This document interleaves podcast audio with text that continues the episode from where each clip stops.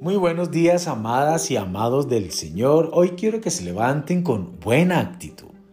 Hay una frase que me gusta mucho, que dice, que tu actitud determina tu altitud en todo lo que hagas. Que hoy tengas una buena actitud para recibir el consejo de Dios y créame que vas a ser una persona exitosa en todo lo que emprendas.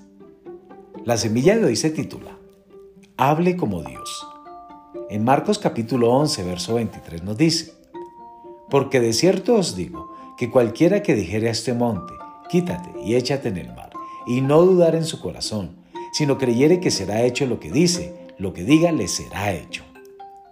Jesús no declaró, cualquiera que hablara con Dios con respecto a este monte. Él dijo que le dijéramos directamente al monte lo que deseamos que haga.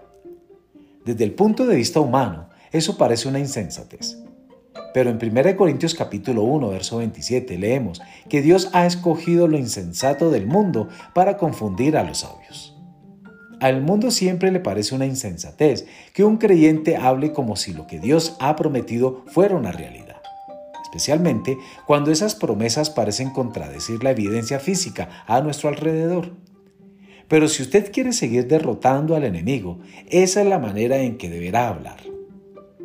La Biblia afirma que Dios mismo habla de esa manera.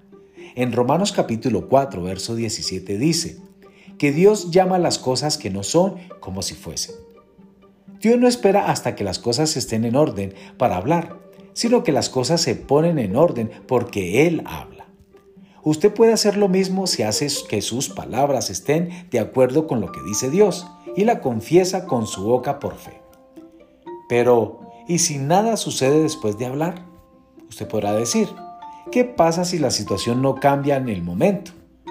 Cuando Jesús le habló a la higuera en Marcos capítulo 11, verso 14, no regresó después para ver qué había sucedido.